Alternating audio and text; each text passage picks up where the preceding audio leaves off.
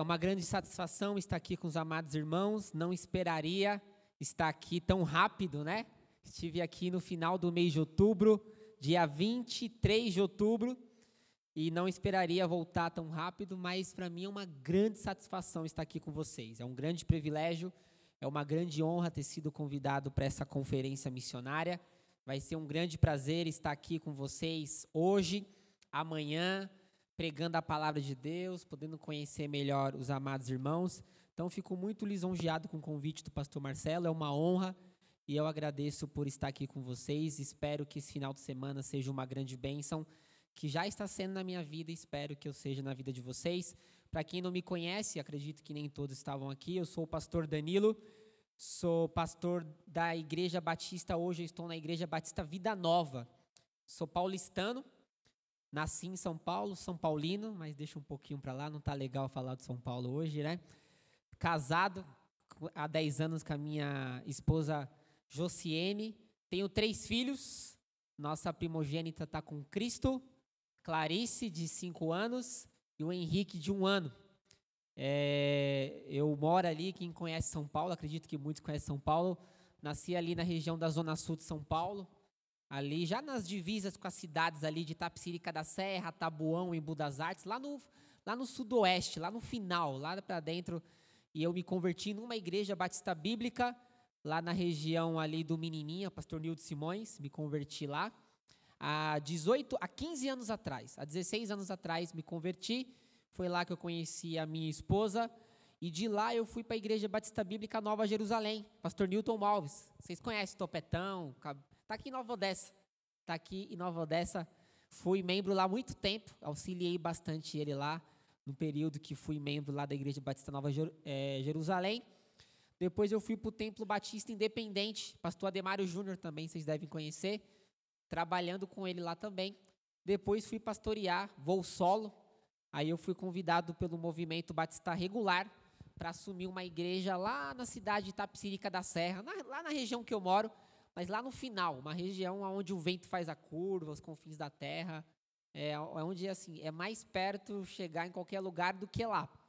Mas foi um desafio maravilhoso, uma igreja em revitalização. 40 anos a igreja tem, muitos anos sem pastor. Assumimos uma igreja lá bem fraquinha e fomos fazendo um trabalho de revitalização. Foi uma experiência fantástica. Deus nos abençoou bastante. Porém, um revitalizador, muitas vezes, ele se esgota, porque é um trabalho que eu estava falando com os pastores hoje, é você trocar a roda em movimento do carro. Então, você vai se esgotando, né? Então, nós entendemos que chegou o momento de nós partirmos para um outro trabalho. Então, fui convidado por esse pastor, meu amigo, no movimento Batista Regular, para poder ajudá-lo enquanto estou sem ministério, uma igreja no, na região do Jabaquara, no metrô Jabaquara e estamos lá congregando e tem sido uma bênção. É, eu tenho 34 anos, né? Tenho um cara de 20. Alguém fala assim, menino é muito jovem. Não, eu sou, mas eu tenho 34 anos, sou magrinho assim, né? Então parece que eu sou mais jovem do que aparenta. É, trabalho na área financeira, sou analista financeiro há muitos anos. Então desenvolvo aí. Eu trabalhei em Campinas. Eu andei muito aqui na John Boy. Eu ia muito para o Parque das Bandeiras aqui. Eu trabalhei no Habibs na área de auditoria financeira. Então rodava aqui a John Boy, que tem o Habibs aqui, o Parque das Bandeiras tem um ragazzo que faliu, ia muito para o Parque Dom Pedro, tem um ragazzo lá dentro. Então eu conheço mais ou menos Campinas, fazia Campinas bastante, andava muito em Campinas. Já rodei um carro vindo para Campinas, não sei porque eu não morri, estou vivo. Estava vindo para Campinas e eu rodei um carro.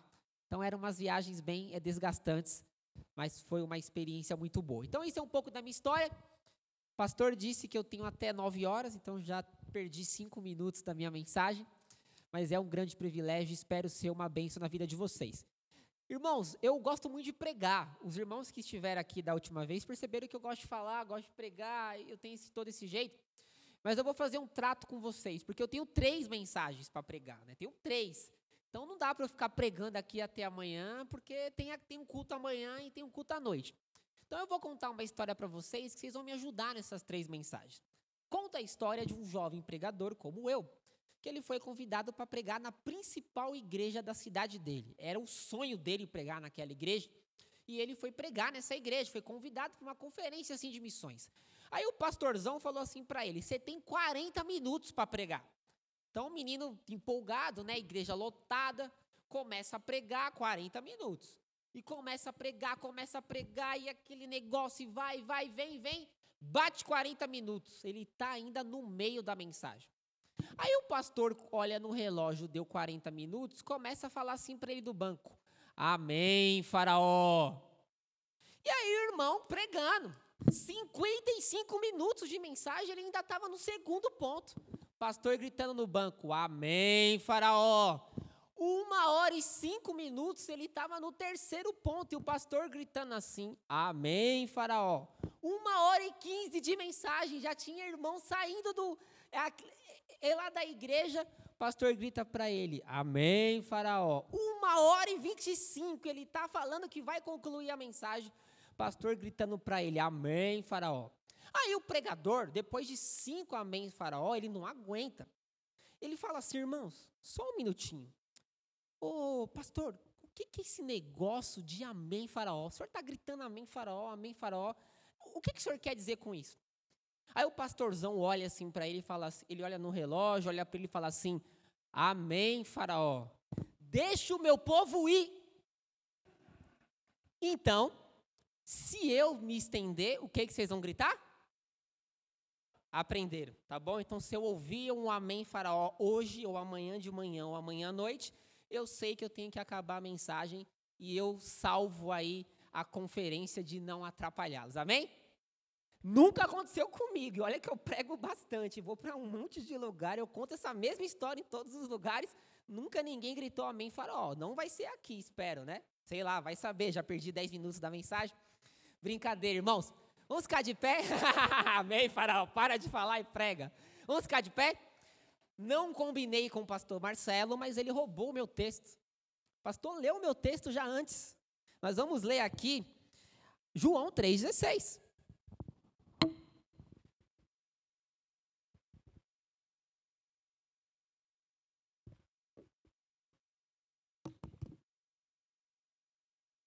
João 3,16.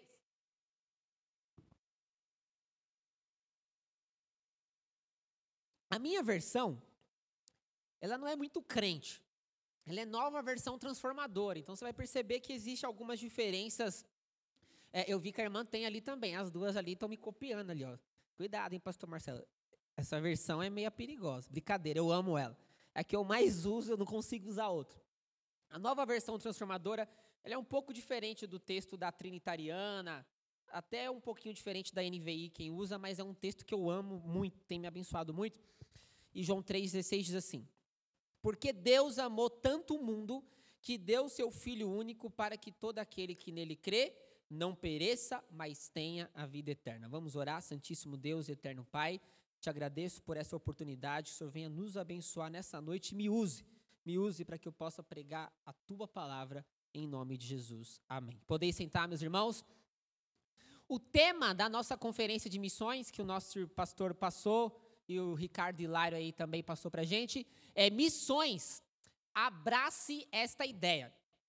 E eu gosto muito de desenvolver os temas que são me passados, porque eu acredito e eu tenho convicção de que o pastor Marcelo, ou quem cuida de conferência de missões, é de missões, não chegou um dia do nada e falou assim: legal, o tema desse ano vai ser missões, abraça essa ideia. Eu tenho certeza que não foi assim. Eu tenho certeza que o pastor não estava tomando banho e falou: Cara, encontrei o tema da conferência, missões, abraça essa ideia. Não. Eu tenho certeza que não. Eu tenho convicção de que o tema foi trabalhado de acordo com as necessidades que a igreja precisa. Eu tenho certeza que o tema foi trabalhado de acordo com as necessidades que a igreja precisa entender o que é missões. E eu fico muito preocupado quando eu falo de missões, porque qual é o nosso paradigma de missões? Quando eu me converti numa igreja pequena, pobre, da periferia de São Paulo, o que, que nós entendíamos, o que, que eu entendia de missões? Que missões é aquele senhor com aquele terno bem surrado, lá que ia lá para o interior da Bahia e vinha aqui com um PowerPoint bem fraco, lá com as letras tudo bagunçado, pedindo dinheiro para ir lá para o sertão nordestino ou ir lá para os ribeirinhos. E aí a gente começa a criar a nossa concepção de missões, que ser missionário é um problema. Aí, se você tem um filho é adolescente, o que, que você fala para o seu filho? Filho, você pode ser qualquer coisa menos missionário. Vai estudar, vai fazer faculdade, porque ser pastor ou missionário não dá dinheiro. Aí nós criamos uma concepção que missões ou ser missionário é algo ruim, é algo difícil, é algo surrado. Aí a gente olha a família do missionário, aquela criança catarrenta com aquele sapato rasgado. A gente olha, a gente fica, mas é verdade. A concepção que nós temos de missões é a pior possível. E nós estamos matando as nossas igrejas, porque a nossa única concepção de missões é aquele rapaz que vai lá para o interior do Nordeste, ou aquela pessoa que vai para o Amazonas, ou aquela pessoa que vai para a China, ou aquela pessoa que sai de Campinas e vai para qualquer lugar do mundo. Isso para nós é fazer missões. E se ele ser é, e se ele tiver problemas financeiros, melhor ainda, porque ele vem, pede dinheiro, aí a igreja manda 30 reais para ele por mês, aí nós temos 50 mil missionários, onde a gente manda 30 reais por mês, e a gente acha que isso é missões. Ou seja, nessa conferência eu quero quebrar alguns paradigmas, se assim for permitido, para nós fazermos uma reflexão, uma reflexão mais profunda do que é missões. Então, quando nós entendemos o tema missões, abraça essa ideia, nós precisamos entender palavra por palavra. E eu vou aqui quebrar um paradigma sobre o que é missões, na verdade, sobre o que é missão. Existe diferença sobre o que é missão e o que é missões. E aí nós vamos fazer uma reflexão, por isso que eu fico triste de ver hoje a igreja com poucas pessoas, porque nós vamos trabalhar uma série onde o que eu vou pregar hoje é extremamente importante para nós entendermos a mensagem de amanhã e de, e de noite.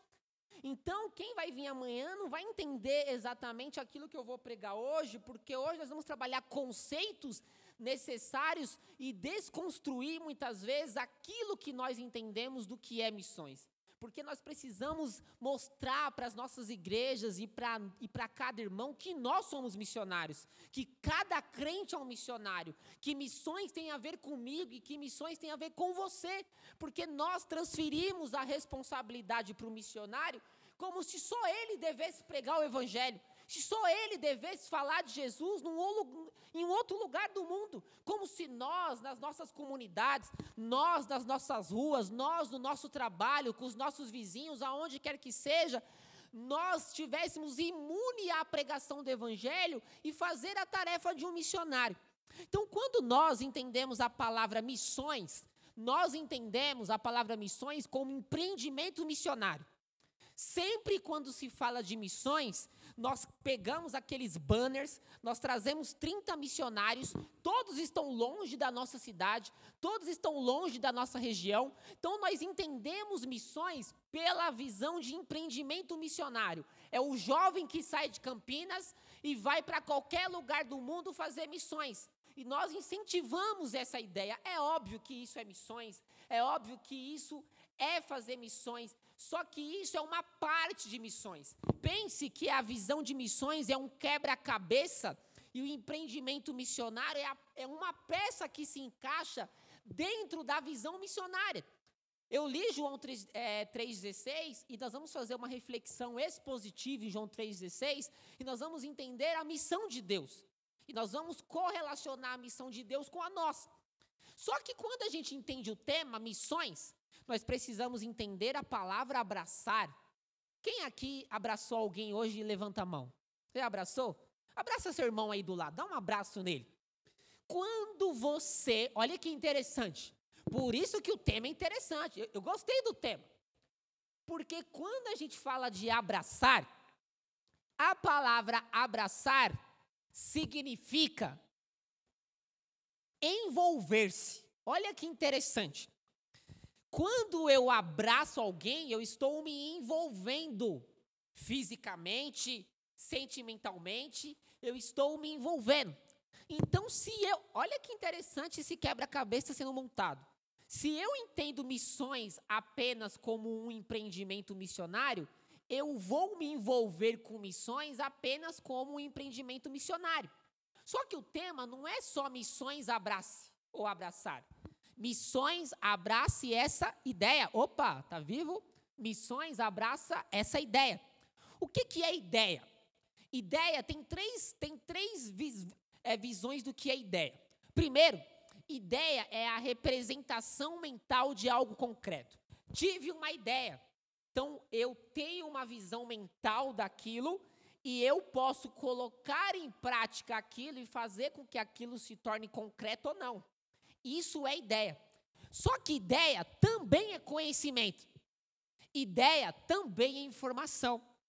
Aí vai a minha análise. Quando nós trazemos aquele missionário com sapato furado, com filho catarrento, pedindo dinheiro, com slide todo bagunçado para missões, nós sem querer nós estamos influenciando nós, ovelhas que somos, a entender missões como um empreendimento missionário, a se envolver na verdade apenas pelo âmbito do conhecimento e da informação. E na verdade, ideia é uma representação mental de algo concreto. Ou seja, o tema ele é fundamental para nós entendermos o que é ser e o que é fazer missões.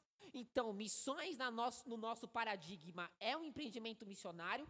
A nossa forma de se envolver é muitas vezes apenas pelo conhecimento e pela informação. Por isso que muitas vezes o nosso investimento em missões nas nossas igrejas é muito fraco. Por isso que a igreja ela não consegue se motivar por missões, porque se nós cativarmos a igreja se envolver com missões apenas pelo âmbito da informação e do conhecimento, as pessoas vão acreditar que a responsabilidade não é delas, é do missionário com sapato furado, com filho catarrento, ou o máximo de quem é o líder de missões ou do pastor. E eu mando para o é, campo missionário 30 reais e eu estou fazendo missões.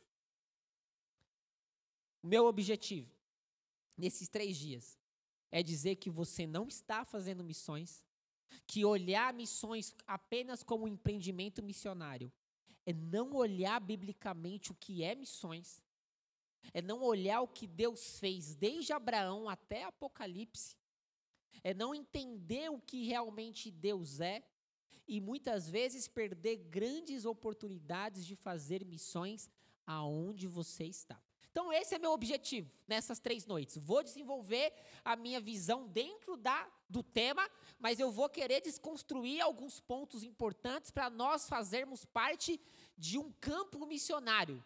E o nosso campo missionário para você e para mim é onde você está. Você é um missionário. Então, se você mora aqui, é Jardim Garcia, o bairro, então, se você mora aqui, na, aqui no Jardim Garcia, aqui é o seu campo, você é missionário.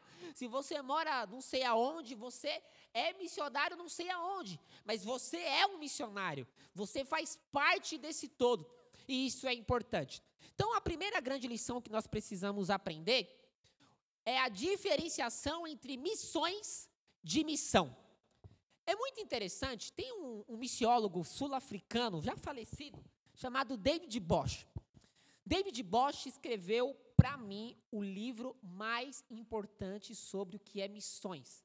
David Bosch faz uma análise sobre o que é missões, desde as missões americanas que pararam no Brasil na década de 50, as missões batistas bíblicas, missões batistas regulares, desde as missões que pararam no Brasil em 1875, a primeira missão batista no Brasil foi em Santa Bárbara do Oeste, lá em 1875. A primeira igreja batista no Brasil a ser aberta foi na Bahia, em 1882. E aí, David Bosch faz uma análise em 600 páginas, chamado o livro Missão e Transformação, aonde ele começa a fazer uma reflexão que a forma de fazer missões no Brasil ficou muito atrelado a um paradigma. E que isso, na verdade, prejudicou o entendimento do que é missões e de que cada crente é um missionário. E aí, dentro dessa visão do que é missões e missão, ele faz uma definição extremamente importante de diferenciar o que é missões de missão. Missões, ele diz assim, ó, missão, na verdade, ele diz assim, é a autorrevelação de Deus como aquele que ama o mundo. Ou seja, nós vamos aprender em João 3,16 que Deus, desde Gênesis a Apocalipse, Deus tinha e tem uma missão. A missão de Deus foi a autorrevelação dele como aquele que ama o mundo.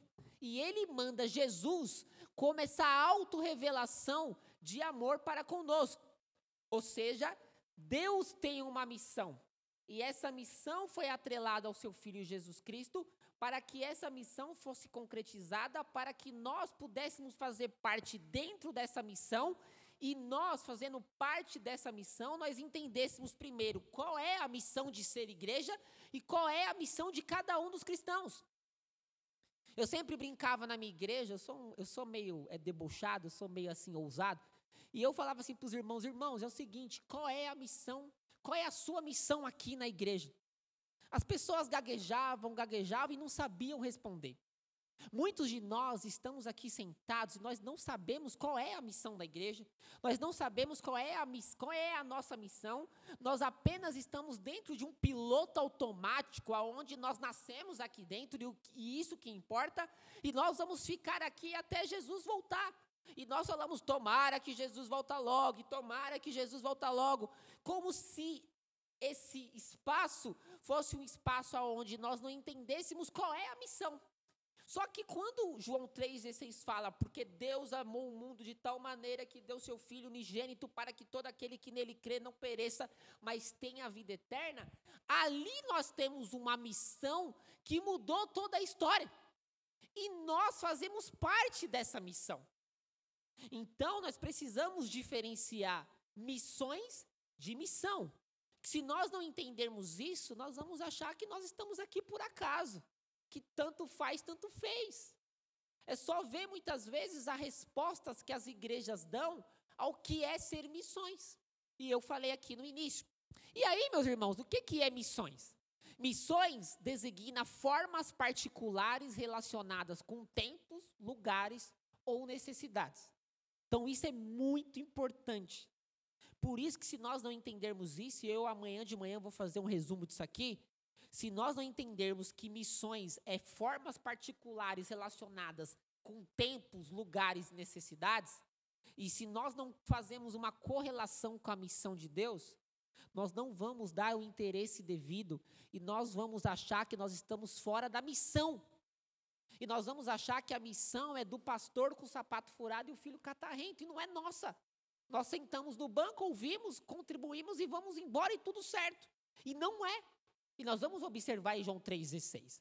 Ou seja, nós precisamos entender que missões está condicionado à missão de Deus.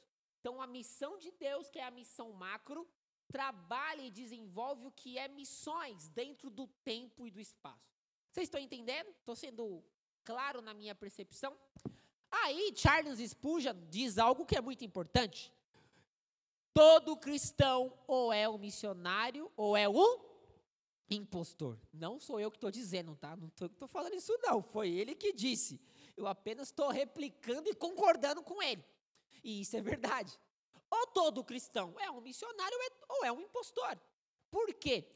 Porque nós vamos aprender nesses três dias que a missão de Deus, que foi a sua autorrevelação através de Jesus, ela tem a ver com as nossas histórias porque nós somos missionários, porque nós fazemos parte dessa missão.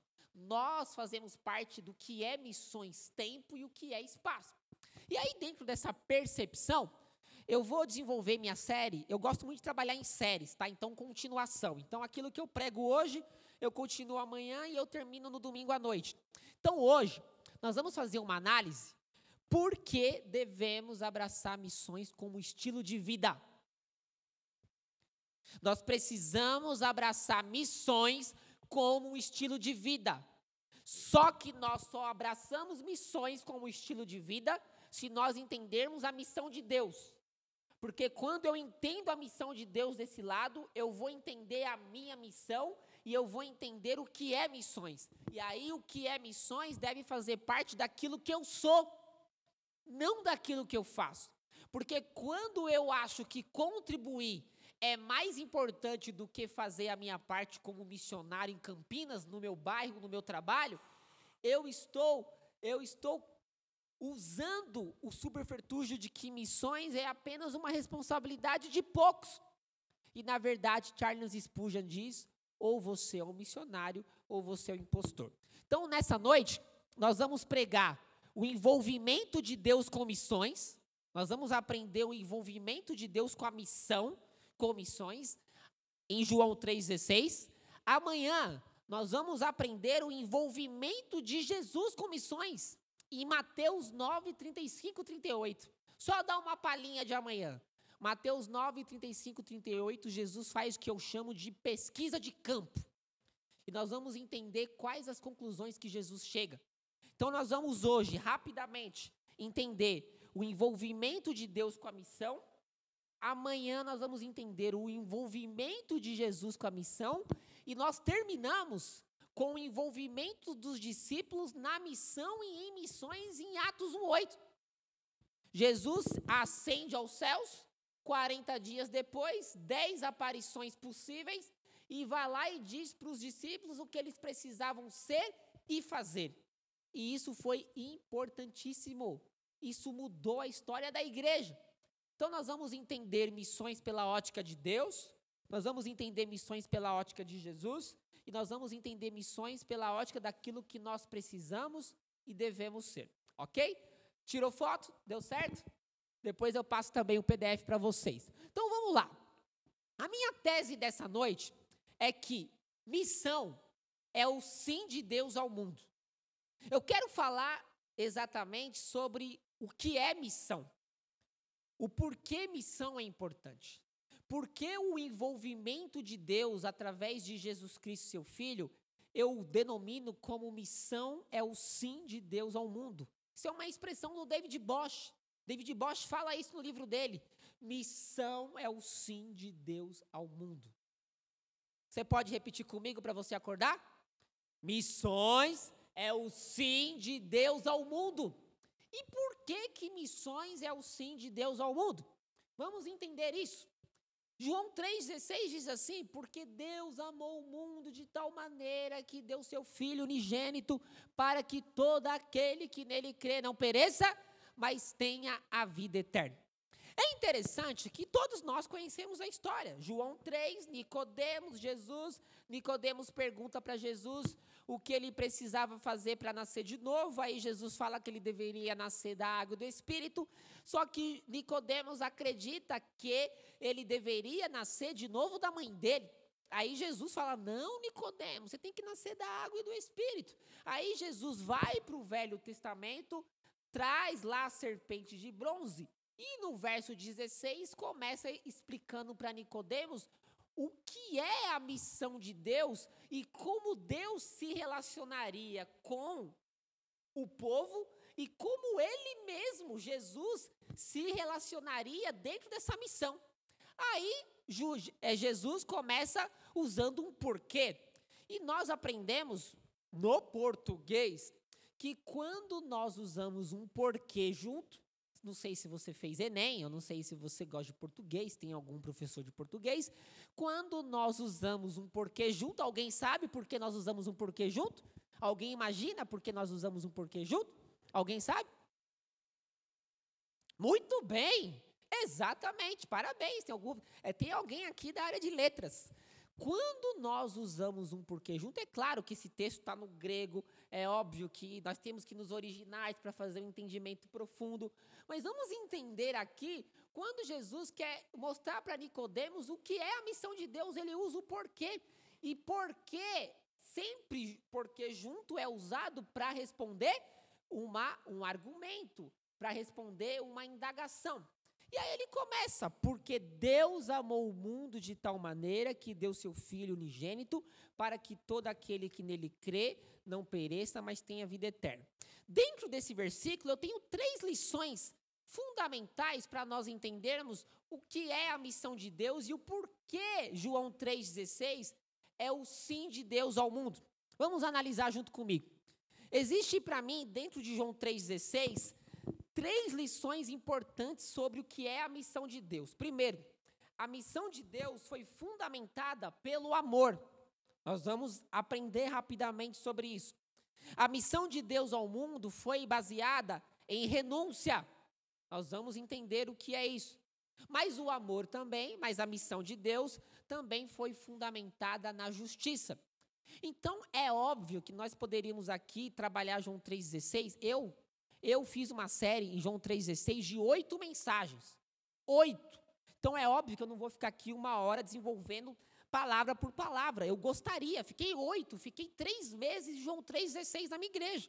Por quê? Porque é um texto riquíssimo. É, é um texto fundamental para o entendimento do Evangelho. E eu não tenho todo esse tempo. Então nós vamos analisar meio por cima e entender a missão de Deus, que é o sim de Deus para o mundo. Quando nós olhamos porque Deus amou o mundo de tal maneira, nós precisamos entender que a missão de Deus começou pelo amor. Então, quando Jesus fala porque Deus amou o mundo de tal maneira, a missão de Deus começou pelo amor, dentro de, de João 3,16. E por que, que eu acredito sobre isso? Porque vamos imaginar que o amor de Deus seja esse coração. E aí, quando a gente entende amor, a palavra amor lá no original é ágape. E aí a palavra ágape significa um amor eterno. Mesmo Adão e Eva fazendo o que fizeram lá no jardim do Éden, Deus sempre amou o homem. E aí, Gênesis 3,15 é a resposta de Deus com justiça mas é a resposta de Deus em amor pela humanidade, aonde seu filho viria ao mundo para fazer justiça, para mostrar, e o nosso irmão Miguel estava fazendo uma análise interessante de Romanos 8:1, de condenação daquilo que somos, mas que em Jesus seríamos totalmente diferentes. Então, quando nós entendermos a missão de Deus, nós precisamos entender que a missão de Deus começa pelo amor. Só que amor ao quem? João 3,16 diz assim: porque Deus amou quem? O mundo. Aí você fala assim, pastor, mundo. Então quer dizer que Deus amou todo mundo. Que mundo é esse? Que mundo é esse que Deus amou? Se nós olharmos no original, a palavra mundo é cosmos. E a palavra cosmos tem um sentido que eu acho fantástico. A palavra cosmos significa massa incrédula homens alienados de Deus. Então, quando João 3,16, Jesus fala que Deus amou o mundo, olhar o mundo como planeta Terra e planeta Alga, água, é, é um olhar muito superficial. Porque, na verdade, o amor de Deus foi por uma massa incrédula de homens alienados de Deus. Esse é o significado lá de mundo, cosmos. Claro que cosmos também significa terra. Mas lá, em um dos sentidos, é homens alienados. Ou seja, antes de Jesus, nós éramos uma massa incrédula de homens alienados de Deus. Então Deus amou tanto o mundo, amou tanto homens alienados de Deus, que fez o quê? Entregou o seu filho para morrer em nosso lugar. Olha que interessante. A missão de Deus foi por homens incrédulos e alienados. E isso deveria fazer diferença para nós. Porque nós estamos no mundo de homens incrédulos e alienados. Eu amo muito Romanos. E Romanos 1, 20 diz assim: que os homens não agradeceram e não adoraram a Deus, e por isso começaram a inventar ideias tolas. E ideias tolas fizeram com que os homens ficassem com a mente obscurecida e confusa. Estou usando a, a, nova versão transformadora para falar do texto. Aí ele diz assim: dizendo-se sábio, os homens tornaram-se tolos. E aí o texto diz assim: que os homens trocaram a grandeza do Deus imortal por imagem de seres humanos mortais, de animais, de aves e de répteis. E sabe o que isso aconteceu? Sabe o resultado disso? Romanos 1 diz que Paulo diz assim: que por causa dessa troca da grandeza do Deus imortal por imagens de seres humanos mortais, Deus entregou ao homem aos desejos pecaminosos do seu coração. E isso fez com que os homens praticassem coisas desprezíveis e degradantes com seu próprio corpo. O texto continua trocaram a verdade de Deus pela mentira. Olha o que o apóstolo Paulo está dizendo. O apóstolo Paulo está dizendo que homens alienados, incrédulos, trocaram a grandeza do Deus imortal por imagem de seres humanos mortais. Trocaram a verdade sobre Deus pela mentira. Somos nós. Somos eu. Somos você. Então a missão de Deus, ela começa com amor, porque Paulo no versículo 19 fala que nós que os pecadores e perversos pelas suas é, maldades impediram que a verdade fosse conhecida. Por causa disso, o que que Paulo diz? Que Deus do céu mostra a sua ira. Só que Paulo no versículo 16 diz assim: Eu não me envergonho do evangelho de Cristo, que é o poder de Deus em ação para salvar todo aquele que crê, primeiro judeu, depois o grego. Porque as boas novas a respeito de Cristo opera ou revela como, é, é, na verdade, revela como opera a justiça de Deus, que se dá por meio da fé, do começo ao fim. E ele usa Abacuque 2,20, o justo viverá pela fé.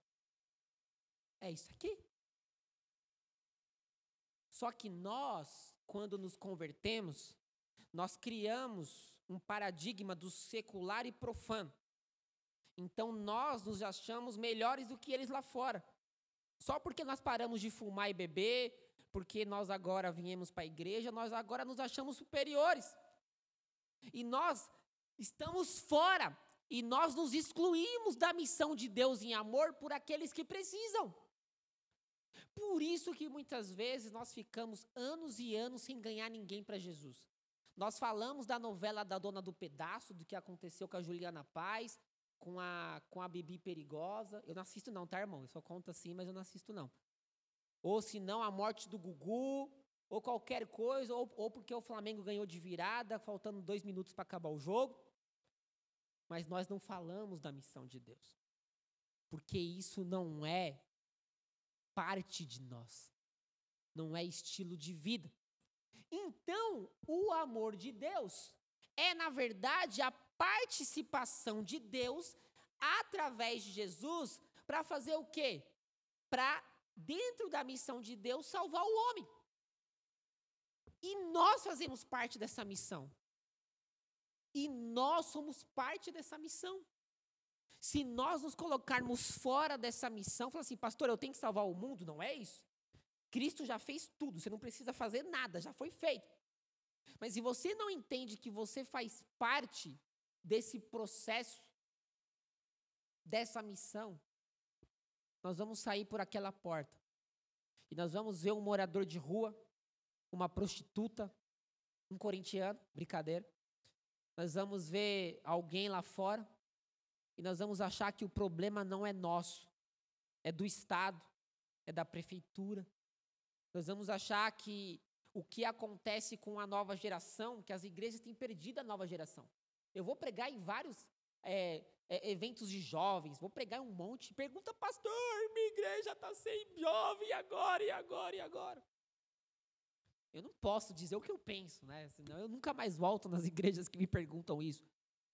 Mas nós estamos achando normal a juventude hoje fazer tatuagem, nós achamos normal os jovens se relacionar sexualmente antes do casamento, é normal. Vir grávida para a igreja, é normal. É normal o que acontece com a nova geração, é normal o alto índice de ateísmo entre jovens. É normal o jovem ir para a faculdade e, e se tornar socialista, esquerdista. É normal.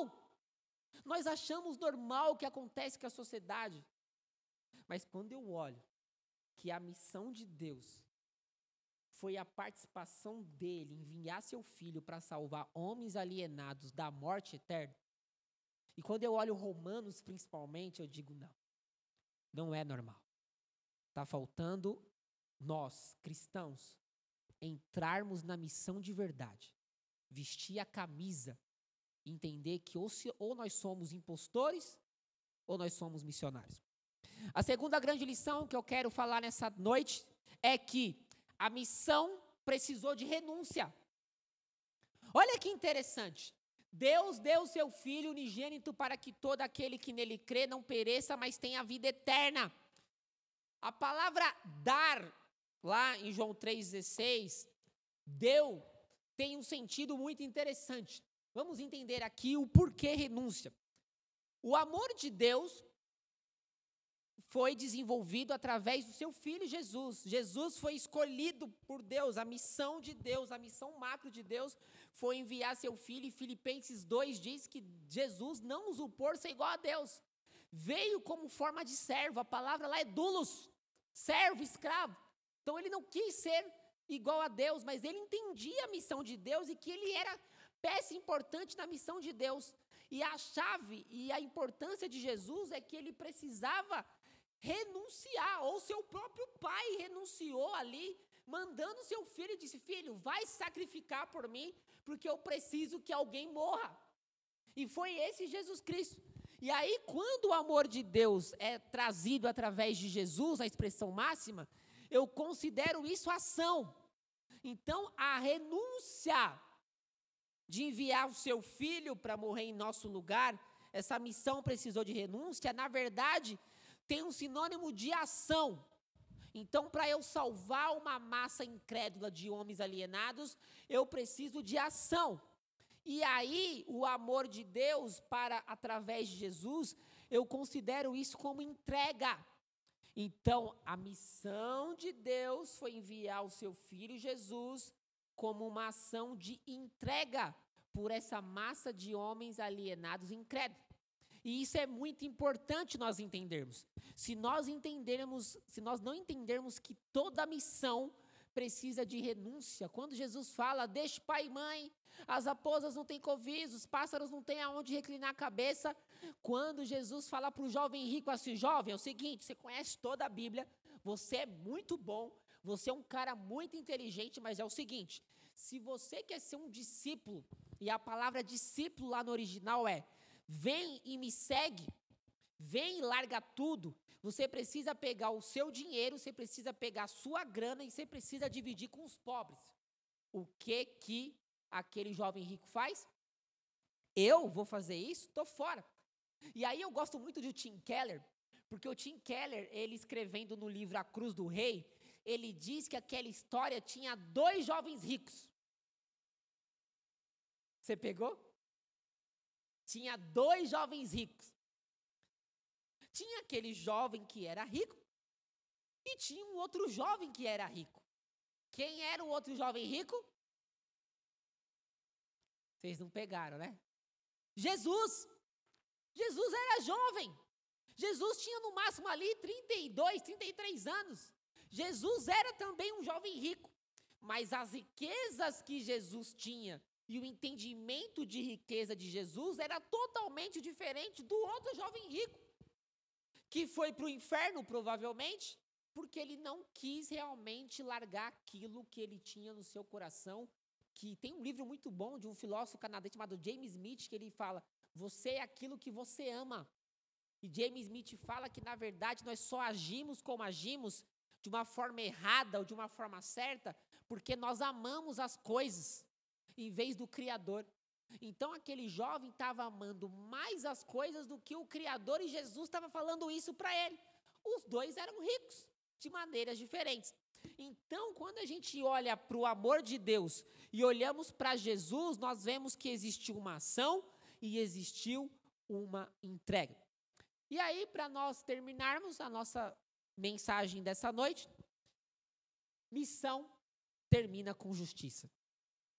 Eu não gosto muito dessas músicas dos dias atuais, porque eu acho essas músicas dos dias atuais, contemporâneas, elas extremamente individualistas e egoístas. Elas olham muito para o eu, porque Jesus me ama, porque Jesus é isso, Jesus me ama. Parece que nós somos a última bolacha do pacote. A justiça de Deus, aquilo que na verdade nós somos, quando Isaías 64 fala lá chamou o povo de trapo de imundícia. Você sabe o que é trapo de imundícia? Trapo de imundícia, na, lá naquele contexto judaico, me desculpa as mulheres, me perdoe, mas era absorvente usado. Só para você ter uma ideia, quando Isaías 64, 5 fala que nós somos como trapos de imundícia. É como se nós fôssemos o absorvente usado.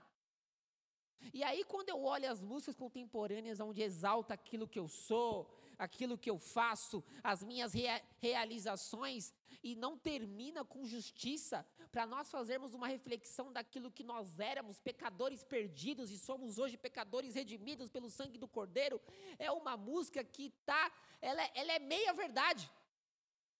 Porque as músicas e aquilo que nós pregamos e aquilo que nós ensinamos precisa mostrar o amor de Deus, sim mas precisa também mostrar a justiça de Deus, porque Deus é amor, Deus te ama, vem como você quer, venha do modo que você está, mas a justiça de Deus é fundamental para nós olharmos para o espelho e não olharmos para nós mesmos e olharmos para Deus, através da justiça.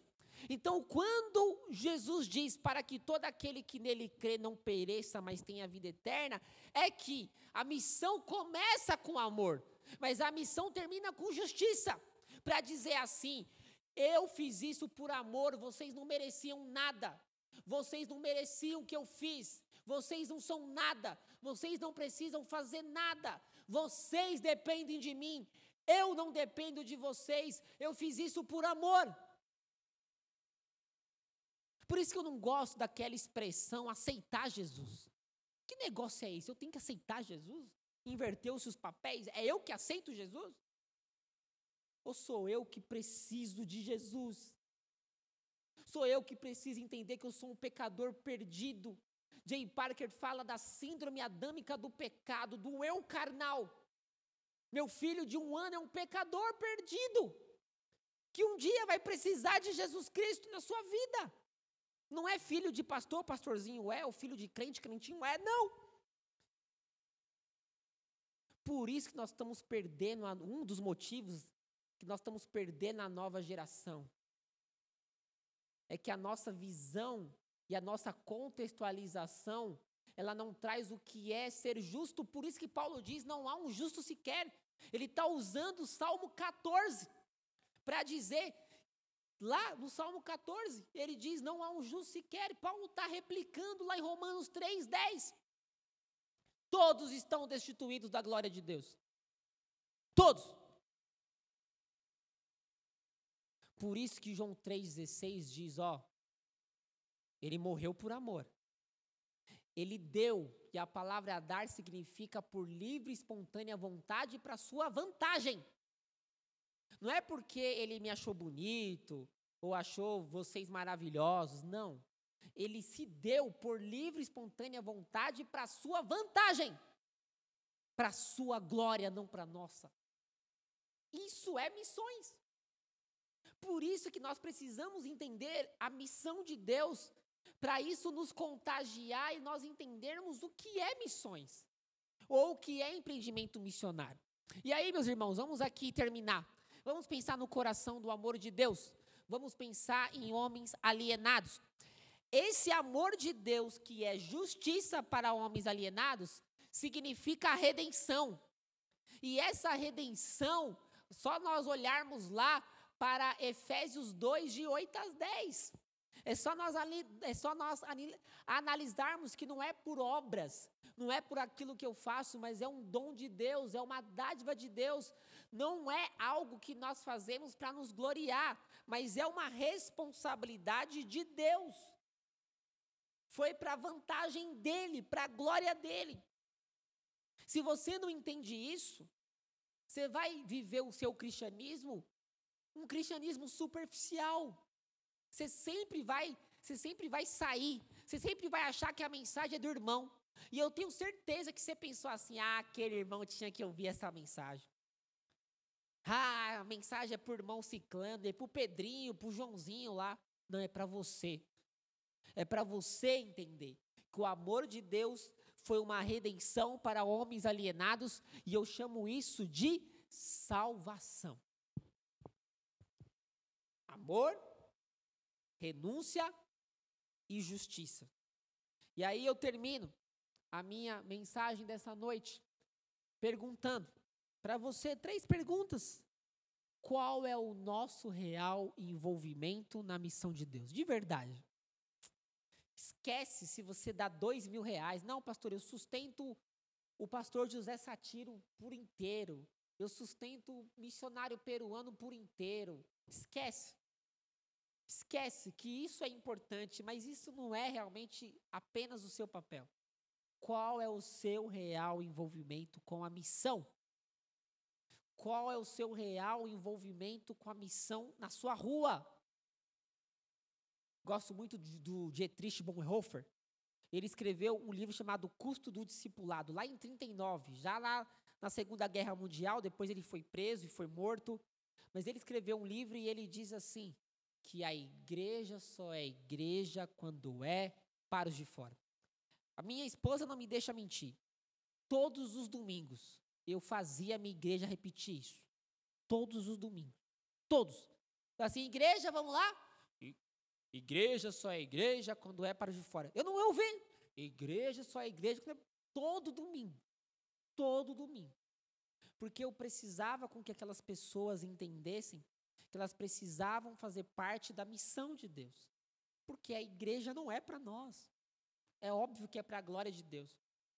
Mas a missão é lá fora. A porta está fechada. Quando ela abrir, o que nós iremos fazer? Olha quantos bancos vazios. Quantos lugares que poderiam estar cheios de missionários, de massa incrédula, de homens alienados. E eu e você que fazemos parte. Ou é só os pastores aqui que tem que pregar? Segundo, o que tenho feito para compartilhar dessa missão? Ah, pastor, eu venho na EBD.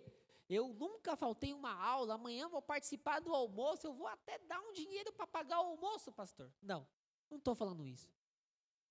Quantas pessoas você ganhou para Jesus esse ano? Quantas? Para quem você tem falado de Jesus? Suas ações do trabalho falam alto para você? E para o outro que está do seu lado? Quando o rapaz te fechou no trânsito, aqui tem trânsito, com certeza, já vi bastante. Você xinga, você, você abre a janela e xinga ele, manda ele para o Rio de Janeiro? Qual o seu testemunho? Como você compartilha a missão de Deus? Você tem o nome limpo? Você tem dívidas? Você é um bom vizinho? Pastor, isso é obras. Esse negócio é esse. A salvação não vem pela obra, a salvação vem pelo ouvir e ouvir a palavra de Deus. É isso que a palavra diz, é verdade. Romanos fala isso. Mas o que você é? Que Jesus você tem compartilhado? Que tipo de Jesus que as pessoas olham em você? Isso é missão. Isso é João 3,16. E eu termino. A missão de Deus faz sentido na sua vida real? que você vai sair daqui impactado. Poxa, pastor pregou uma mensagem legal. Nossa, faz eu refletir. Mas será que essa missão faz sentido na sua vida real? De verdade? De verdade? Seja sincero, fala assim: não, pastor, não faz. Para mim, pouco importa. O que importa é que eu já resolvi meu problema com Deus, sou um cristão salvo, e que a massa alienada vá para o inferno e vai bem mesmo, porque eu já fiz minha parte, eu estou aqui dentro, o resto que se vira. Não sei. Mas será que a missão de Deus faz parte da sua vida? E aí eu termino. Será que o seu abraçar missões, lembra do tema? É apenas superficial? Você abraça meio que, ai, que terrível abraçar isso aqui. Você abraça, sabe aqueles abraços que você dá, aquele cara que está cheirando mal, um CC? Aí você abraça assim, fecha o nariz, em nome de Jesus. Sabe aquele abraçar-se? Será que é esse o seu abraçar? Será que o, a, a, ideia sua é, é só conhecimento? Você está tirando foto dos slides, está anotando tudo e isso aí vai ficar engavetado para a próxima conferência, um outro pregador vir aqui e você falar, olha, ele aprendi isso ano passado. Eu não sei. Eu sei, meus irmãos, que nós precisamos entender qual é a, a missão de Deus. Entender que a missão de Deus, em João 3,16, precisa ser real. Para que nós possamos, eu gosto muito da palavra em Atos 17, quando lá os romanos falam, os romanos, ou, é, acho que é os romanos falam, que tá vindo os homens que estão transtornando o mundo. Olha que loucura! Tá chegando os caras que estão transtornando o mundo. E sabe o que era transtornar o mundo? Pregar a missão. Isso era transtornar o mundo. Sabe o que hoje acontece dos cristãos transtornar o mundo? É aquelas aqueles é aquelas passeata, aqueles shows gospel, aqueles é aquelas paradas que fazem, é lá em São Paulo, lá é em Santana fazem aquelas é aqueles dias de show gospel, né? como que se chama? É, acho que não é carreata, acho que é trio elétrico, aí faz um dia todo de show, Aline Barros vão lá. Isso é que a sociedade vê em transtornar o mundo dos cristãos. É show, é pular, é gritar, é escrever Jesus na testa. É isso que a sociedade vê de transtornar o mundo. Mas quando a gente olha lá na igreja primitiva, do primeiro século, e vê que transtornar o mundo é levar uma massa incrédula de homens alienados a Jesus Cristo, a gente olha para o século 21 e a gente fala: meu Deus, que diferença! Que diferença com a sociedade. Vamos fechar os nossos olhos, abaixar nossas cabeças. E eu quero te desafiar. É a minha primeira mensagem. É a minha primeira. Não sei se eu fui bem, se você gostou, mas amanhã eu estou aqui. Pastor não vai poder me mandar embora, não. Amém, Faraó? Já acabou. Amém. Mas eu quero é orar por você nessa noite que diz assim, pastor, eu